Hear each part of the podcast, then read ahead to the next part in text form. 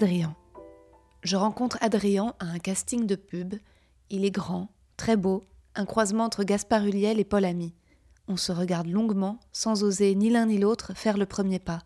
Puis, par magie, un ami commun débarque et nous présente. Grand sourire, on échange nos numéros et on se revoit une semaine après. La journée avant de le retrouver, je suis dans un état second. Je ne peux rien faire à part l'attendre en trépignant.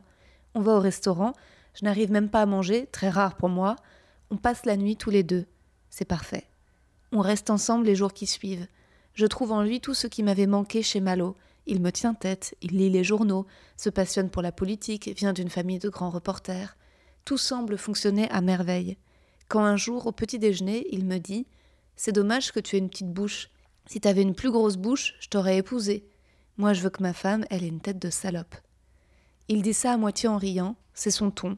Je ris, c'est de la provoque? Non, non. Il m'emmène dans la salle de bain, prend mon visage dans ses mains et m'explique ce qui ne va pas. Il n'y a pas que la bouche. Regarde, Rosa, t'es prognate, t'as la mâchoire très avancée, ça te fait un menton trop fort. Je prends rendez-vous chez un chirurgien esthétique et lui demande comment il peut m'aider. Il faut que je porte un appareil dentaire qui coûte 40 000 euros. Je n'en ai pas les moyens. Puis, Adrien prend l'habitude de me comparer à d'autres femmes. Il me dit qu'il est fou d'Adèle Hanel, tout en me faisant l'amour. À vrai dire, en faisant les meilleurs cunis que j'ai reçus de ma vie. Je ne pars pas. C'est lui qui me largue. Et miracle, en me quittant, il a ces mots Je ne suis pas amoureux de toi. Bon, ça change. Je m'accroche. Je lui écris de longs mails. J'ai remarqué qu'il avait des problèmes psychologiques. Je veux l'aider. Il me répond que je suis folle et que c'est à moi de me faire aider. Je suis chez moi, assise, sur mon lit, et d'un coup c'est très clair. Je vais mourir. J'appelle ma mère et je lui dis Je veux mourir. J'ai quelques rendez-vous avec des psys qui ne me conviennent pas du tout, trop durs ou trop mièvres.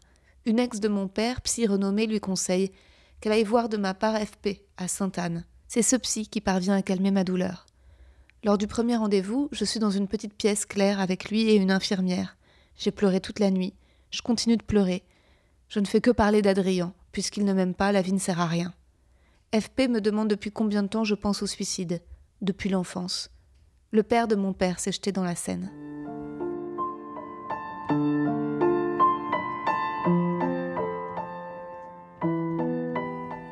Les cunis d'Adrien. Adrien ne surjouait rien ni l'excitation, ni la joie. Il ne se regardait pas faire, il faisait. Il était modeste et confiant, appliqué. Il était rassurant, suave, avec sa langue et ses doigts. Il n'hésitait pas à poser une main autoritaire sur moi si ma quête de l'orgasme devenait trop effrénée. Je sentais que ça pouvait durer longtemps, et je pouvais choisir de ne rien surjouer, moi non plus, d'être peu à peu frissonnante, muette, puis gémissante, les yeux grands ouverts ou fermés. Il savait contourner, créer un espace intime et chaud, comme s'il soignait un oiseau blessé. Il ne mettait pas en avant sa propre excitation, c'était mon tour. Il entretenait un rapport très juste avec sa bite. Il savait parfaitement l'oublier sans la dénigrer, il l'avait désacralisée. Et c'était l'inverse de ma relation avec Malo, où tout tournait autour de sa bite. Malo avait beau être drôle, sensible, attentionné, au lit, il était obsédé par sa bite. Même pas par son plaisir, mais par la vue de sa bite. Il croyait en sa bite, comme les premiers humains étaient polythéistes et croyaient en un dieu de la mer, du blé, des récoltes. Il lui vouait un culte, comme une entité séparée de lui à laquelle nous deux rendions hommage en faisant l'amour. Malo aimait tellement regarder sa bite qu'il en était arrivé à préférer la fellation au sexe pour mieux l'admirer dressé. C'était ce qu'il me demandait, ce qu'il implorait, comme un enfant qui réclame un jouet, l'ipad, ne pas aller au lit. Je cédais, je l'aimais, je me débarrassais. J'avais compris la mécanique. Peut-être que je faisais ça bien, comme Adrien, avec plus de jeu. Malo avait besoin que ce soit un peu plus surjoué. Mais je lui faisais tellement souvent qu'à la fin c'était fini les regards, la mise en scène. Je faisais ça comme on médite, en chassant les pensées, en me concentrant sur autre chose, en pressentant les mouvements, les accélérations nécessaires, en associant douceur et fermeté, en lui laissant son temps après qu'il eût joui pour lui, en respectant l'égoïsme de l'orgasme, pas de caresses inutiles après, mais Malo ne me faisait pas de cunis en retour, et j'avais fini par me dire on ne peut pas tout avoir. Les meilleurs coups sont pas les meilleurs mecs, les meilleurs mecs sont pas les meilleurs coups. Je me sentais même coupable, je me trouvais pas assez gentille. Parfois je soupirais agacée et disais à Malo c'est con ce que tu viens de dire, et ça le blessait, alors je le suçais.